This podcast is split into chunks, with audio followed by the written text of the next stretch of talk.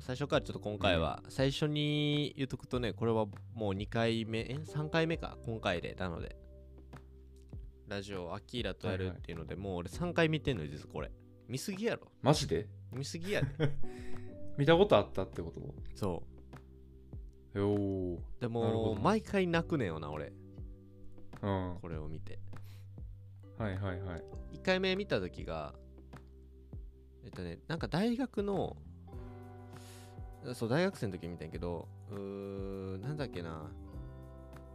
ななんか結構講座大学の講義で見させられてレポート書いた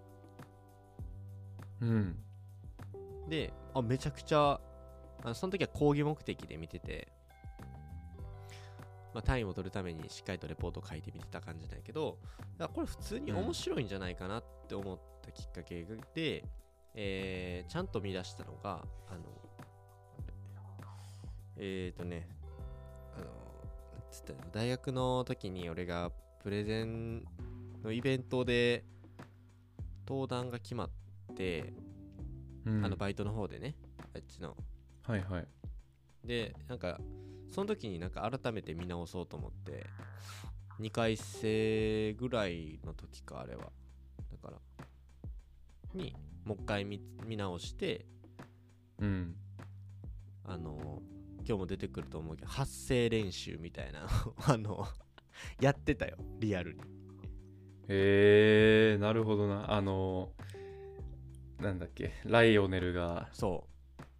やってたあれう、あや。うわうわうわうわうわうわうわうとかう、ん。あの踊りながらこう歌うとかなんか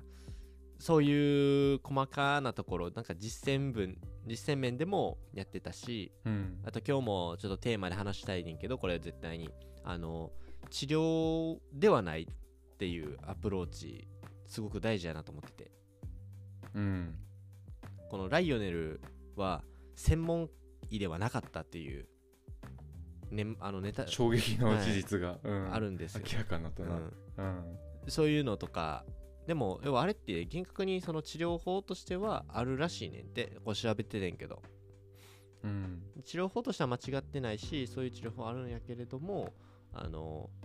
ライオネル自体は治療を別にしてなかったというかずっとこう、うん。あの今の、えーやばいと忘れしちゃったジョージ6世名前忘れちゃったコリン・ファース、えーなんで主人公の名前忘れたいえジョえジョージ、え、その役者さんの名前ってことやあの役者さんはコリン・ファースって超有名な超イケメン、うん俳優さんだけどあ役名か。だから俺ジョージあババーーテティーかなィーやバーテうん。ィーとかにがあの朝6時半なんで。うん。そう 朝6時半 なんでごめんなさいもう鈴がチュンチュン泣いてますから 今まあそういうああの治療じゃなくて寄り添っていくことでのあの実はこう自信を持たせるというかこれも、うん。あの非常に自分の中では心に響いた感じだったのでうんうん。この回を話せるのはね非常に実は今回アッキーラからのリクエストだよねこの映画はこれは、あのーそう、プライムでおすすめに出てきて、うんで、名前も知ってて、あの有名な作品だからさ。はいはいで、見てみたいなと思ってたけど、あのーなんかこう、いまいち優先順位が高くなかったから、今回、あの、ま、英語っていうのが一個のキーワードでやってるラジオ番組おーはいはいだから、まあ、今回ちょっと見てみようかなっていいきっかけになったね。で、見てよかったね、これは。これも良かったでしょうん、いい作品だった。あの、一緒にドキドキしてた、ずっ と。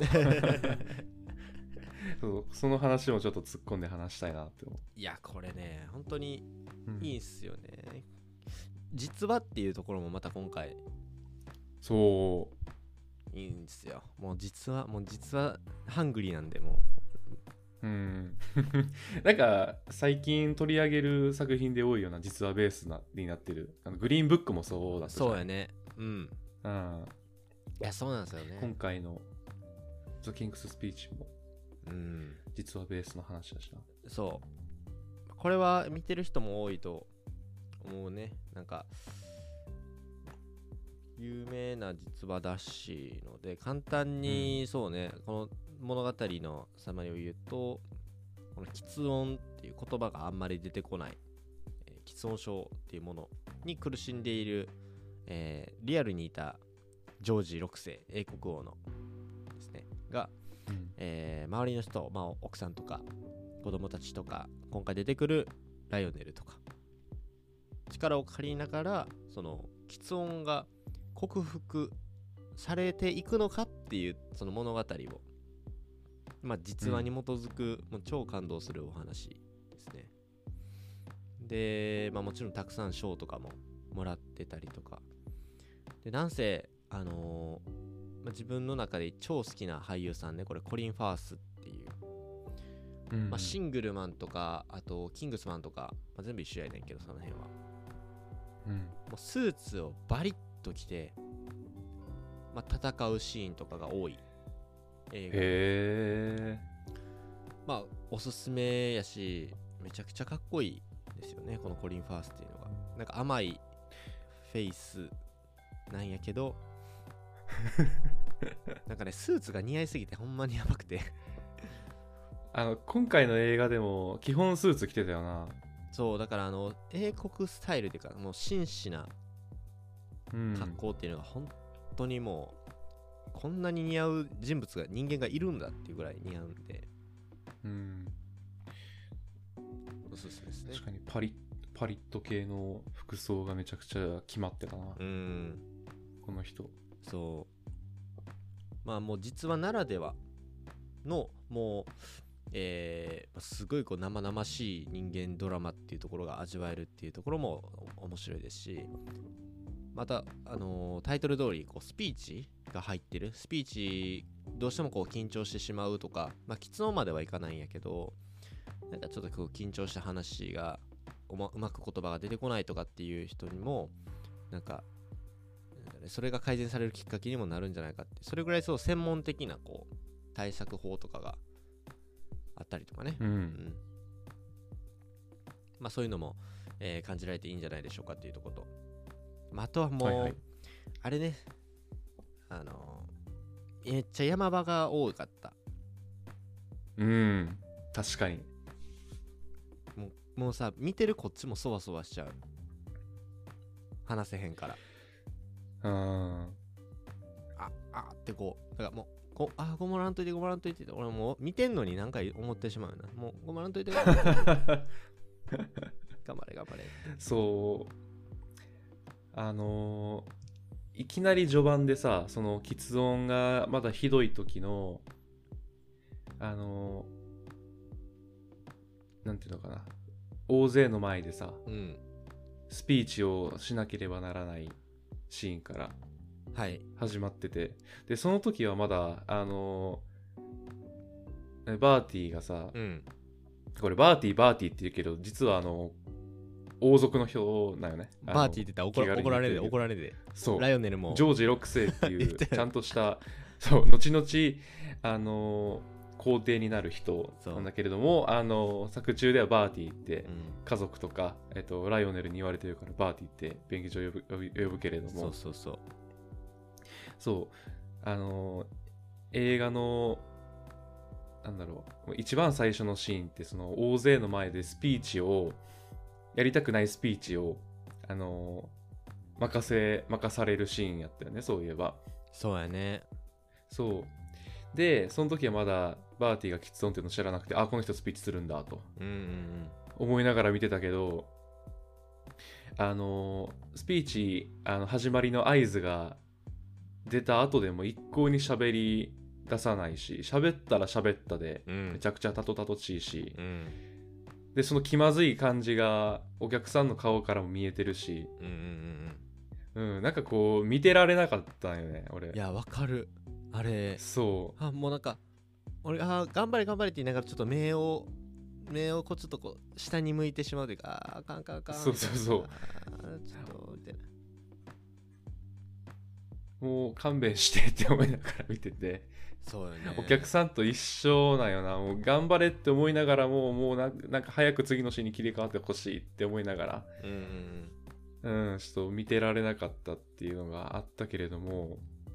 あってであのあの千春が言ってた「頑張れ頑張れ」っていうのも多分そのお客さんの気持ちにこうあのなってるっていうのもあるけどやっぱり作中何回か何回かというかまああのキングになる人なんで、うんあのスピーチが公務っていうのもあるからやっぱスピーチするシーンがいっぱいあるよなあるねそうでまあその度にあの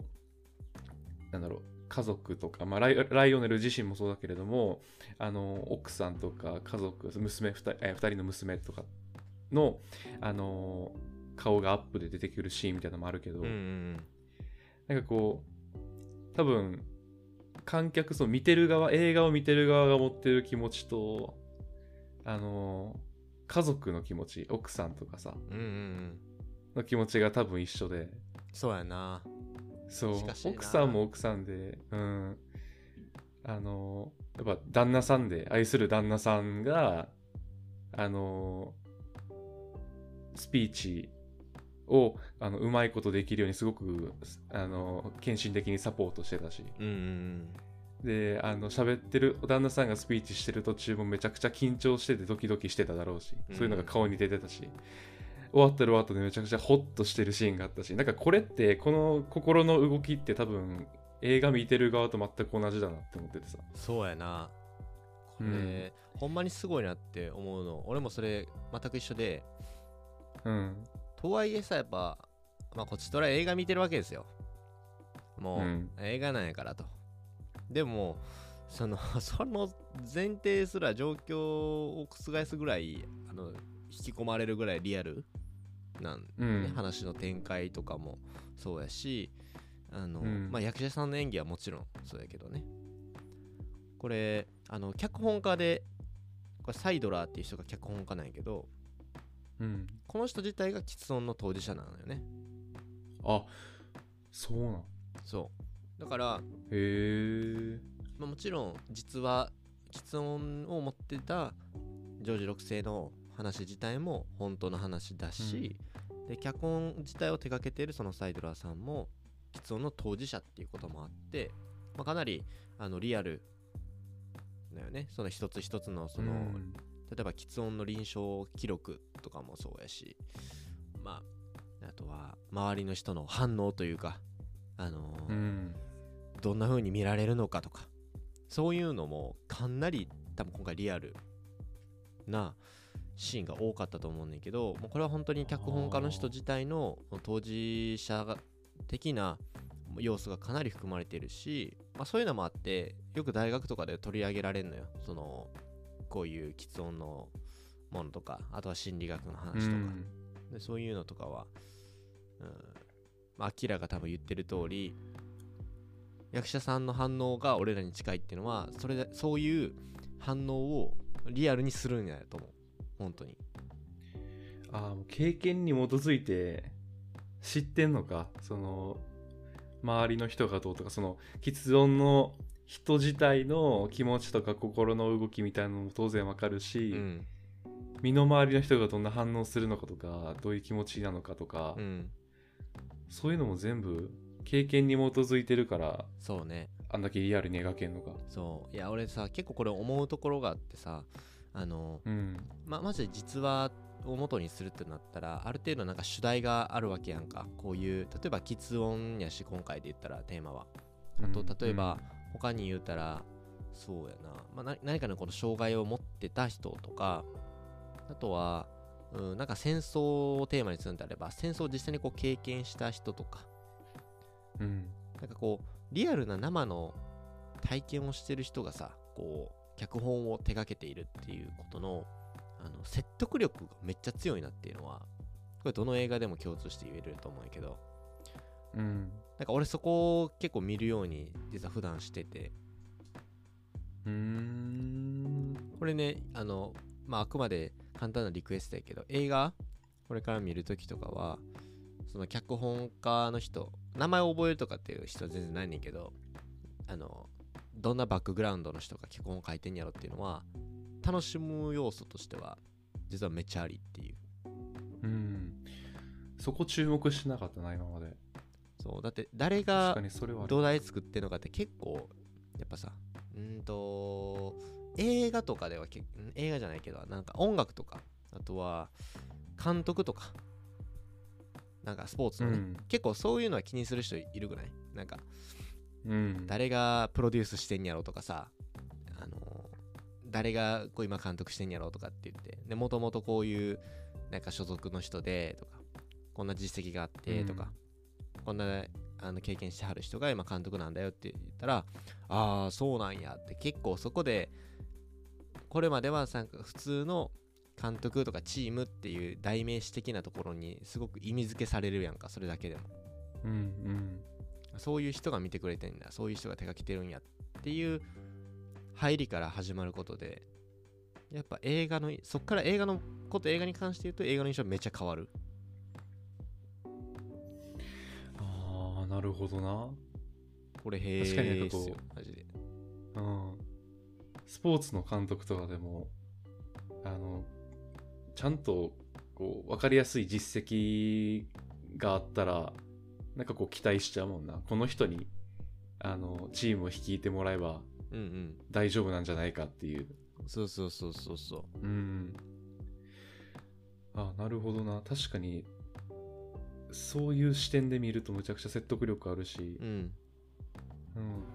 か付加価値がついたようなイメージおぬぬめっすねうん、おぬぬこれあれだなあのそれを知ってからもう一回見るとそうまたひとしおかもしれんそう特にやっぱねこういうノンフィクション 系もう実は元にしてますよっていうやつはやっぱ気にしてるかなうんそしたらマジでこのこれ事前人とかすごいよね、リアルでき音やったとか事前にわかるもんなんかな実はベースだよっていうのは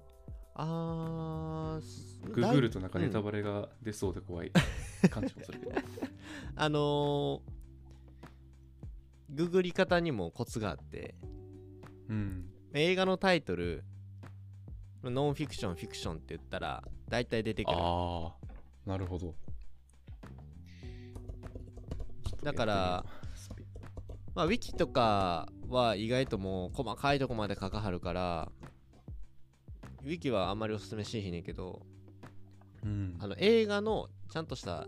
サイトとかホームページが載ってるはずやからどの映画にも基本的にはうんでそれをさっと見るとあの絶対ネタバレはしひんように書いて作りのとしてなってるし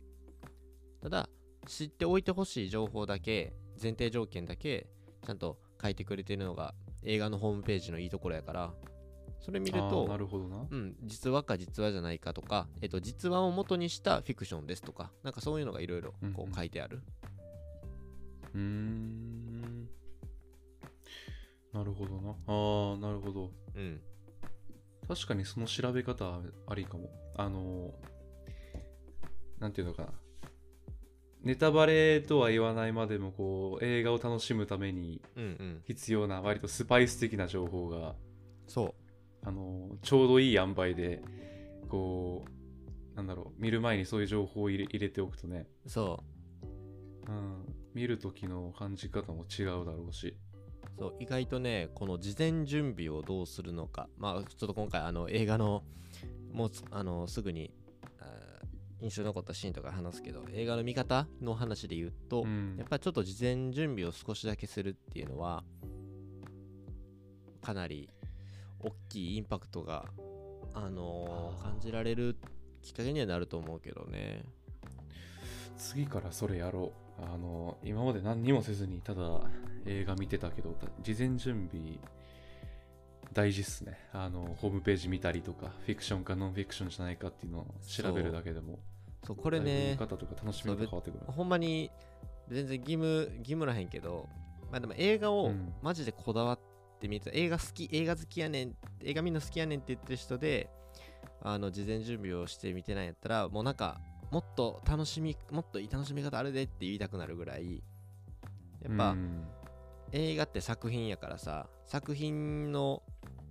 まあファーストインプレッション思いっきりドガーンって何も事前準備なしで見るのもめっちゃ好きやからそれもうんめっちゃありやなと俺は思うんやけど、ただ楽しみ方はいろいろあって事前に情報をちょっとしインプットしてるとよりこう深く深いところとか見る観点を一一個持って見れるっていうのはアウトプットする前提とかね今回みたいにこういうラジオで配信するとか友達と話すとかっていうんであれば事前インプットは超あり、選手たちのバックグラウンドとかその音楽作品のメイキング、えーできるまでっていうところとかを知るっていうこととうん同義なんで、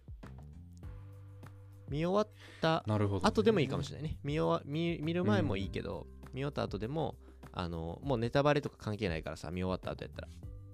うん。もうひあのそれでひたすら調べたりともわーって余韻に浸れるな、それは。そうやっぱいあーそうすると1個の映画から受ける影響っていうのはまあ普段の1.5倍2倍には変わっていくよねうんうんうん。ちょっと次からやるか、それ。次回放送分から。うんおぬぬめうん。やります。さあでは、まあ、簡単にサマリーですとか映画の見方っていうところはお伝えしたのでまあ次にねもうアッキーラも喋りたくてたまらんだろうとあの一番ちょっと印象に残ったしまあこれ全て印象に残ってると思うんですよもあんまにーなんか、毎回、毎回だけど、多すぎて選べ ない。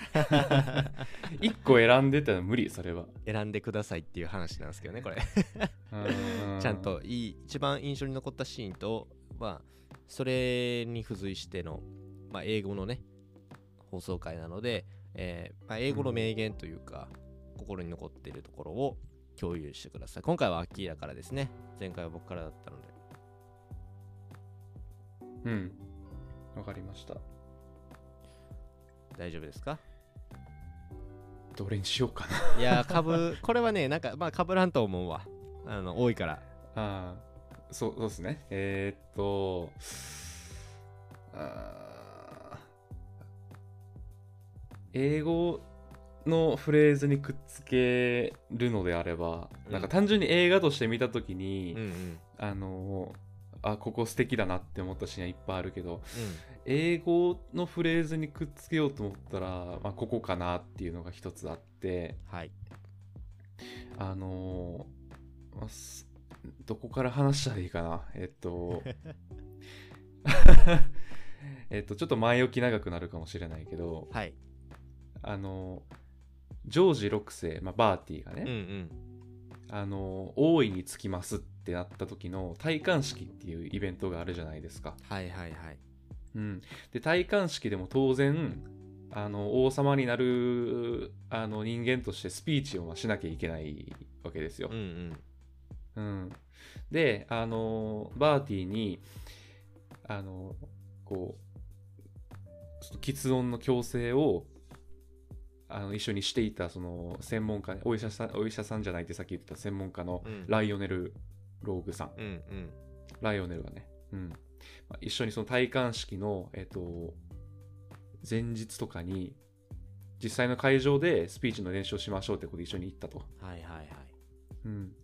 でジョージはもともとその自分は王の器じゃないとか王になりたくないとか、うんまあ、喫音のトラウマのせいっていうのもあると思うけれどもうんうんあのずっとこう王座につくことにそのものにすごくこうネガティブに感じていた。うんうん、であのーまあ、そんな中でまあスピーチをしなきゃいけないっていうことで、まあとりあえず会場に行ったんだけれども、うんうん、やっぱりそれでもこう、ね、あの根はネガティブなところがあるから、はいはいそうやってねうん、スピーチが進まなかったと。であのこういろいろこうネガティブな文句を垂れているところにうんなんとあの不敬なことにライオネルがその王が座る専用の椅子にこうどっしりこう足を組んではいはいはい座ってしまうんですよね。うんうんうんうん、でその時にまあバーティー怒るわけですよ「お前何してんねん」と。怒るねそうどこに座ってるのか分かってるのかっていうふうに言うけどあのまあそれでもこうひょうひょうと「えこれただの椅子でしょ」と「観光客だって座るんですよ」とうんうんうんあお煽るわねあの ライオネルがめちゃくちゃ煽るんですよ煽ってるねあれえっとうん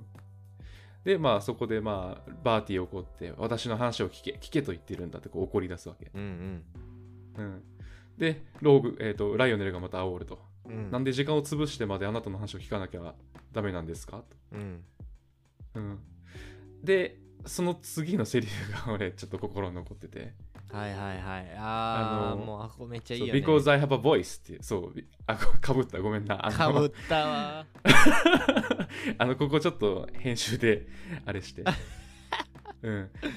でここでむちゃくちゃあの心に残ったセリフが出てきてて、うんうんうんこあの個人的にそれが何かっていうとあの「Because I have a voice」言うんですようんめちゃくちゃこう自信ありげに、まあ、怒ってるから声もでかくなるんだけども、うんうん、 Because I have a voice って私にもボイスがあるからだ声があるんだと王の王としての声があるんだってはいはいいうふうにこう自信に満ち溢れた声で言うんですよねすごかったねあれねそうでその後にライオネルがちょっと間を置いて Yes you do その通りですとうんあなたは王なんですよとうんうん、その王たる声を持つ人なんですよっていうのをあのこうバーティ自身から引き出して客観的にその事実を突きつけるこう見せてあげるっていうあのこうバーティの心あの心の奥底に持ってたものが顕在化したっていうのもまあいいと思うしそれをあの分からせたライオネルのやり方もものすごいなと思ってあれ秀逸すぎひん そうあれすごいい ここがや俺もちょっとごめんこれ挟んでしまうわあのうんあれだって白だなんかそのローグその前段があったやんかやっぱりあの免許も資格もないしもう完全にその、あーし信頼を失ったというか、うんまあ立場的にはもうもう超今弱いわけですよああ確かになうんやのにあれをしその平然とその王座の椅子に座ったりとか結構その心に図星になるようなこととか言うやんか、バーッとうんいや、すごいなって、もう、何も変わってないよな。だから、うんローグのスタンスは何も変わってない。資格があるない、確かにどうした。で、えー、まあその、ジョージが怒って、わーって言ってても、だだからどうしたと。うんで、あのスタンスはね、もう強気以外何者でもない。あんな人がほんまにいたってなったら、マジですごいよね。なああのキングにそこまで普通はできないよなだから前提がす違うよねローグの中うんライオネルの中でそのもうだって友達やもんっていう感じやもん最初からだって言ってたよなあの対等な立場でやりたいんだと、うんうん、でそれは最後まで一貫してたのがすごいなと思ったあでも最後まで一貫はしてないかあの、いやそう最後いいすよちょっとね最後いいんすねよ、ねネタバレになるからもうネタバレはしてますからあれだけども大丈夫ですようんそうえ最後はそうなるんだと思ったけど、まあ、まあとりあえずその治療中のスタンスとしては確かに一貫してたよなうんそうまああれがまた王様だからとか、うん治療の話に関わってくきたりするんでまた後で深掘って話していきたいのでごめんちょっと途中で入っちゃったそうあの Yes Yes You Do のとこからねそのそううそのん通りそうそうそうそこが良かったなと思いましたいやいいっすね、まあ、その後もね、あのーこれ実は本当に全く一緒で俺もそこが名言のところやってんけど、まあちょっとねちゃんとうん弾は仕込んであるん まで、さかのまさかのかぶるっていうのはそうこんだけあってあなたあなたには忍耐力があるあなたは勇敢な男だあなたはいい音おいい思いになるってはいはいはい自信をねつけさせてたシーンがあったよなそうあそこがやっぱりもう最後の言ってしまえばあの自信つけというかうんもうバッバーティがそのもう本当にカラッと変わった瞬間やねあの一言で、うんいやあれねもう名言というか、まあ、言葉だけ起こすというよりかはあの全体の流れを見た時にすごいいいねって思った、うんね、いやーよかったなそこはいやー結局一番最後までうん喫音の症状は出続けるその完治はしなかったけれどもでもあそこが結構ターニングポイントだと思う個人的にいやそうやねんないうん結よく一番最後のあのドイツの戦争が始まる始まりますっていうあのスピーチの時もあの、まあ、最後は一番最初とは比にならないぐらいすごく滑らかにうんうんスピーチしてたけれども、やっぱ喫音の症状自体は出続けているしあのやっぱダメだできないって直前まで言ってたけどうんうんでもこうバーティのジョージ6世のこう俺は王なんだっていう気づきというかさうん自信の源みたいなのがこうもろ声として現れたうなんかん、うん、割と印象的なシーンだったかな。そうねうんいやそんなところですね。千春くんはどうですかーえっとねまあ俺も全然そこが一番やっぱ良かったな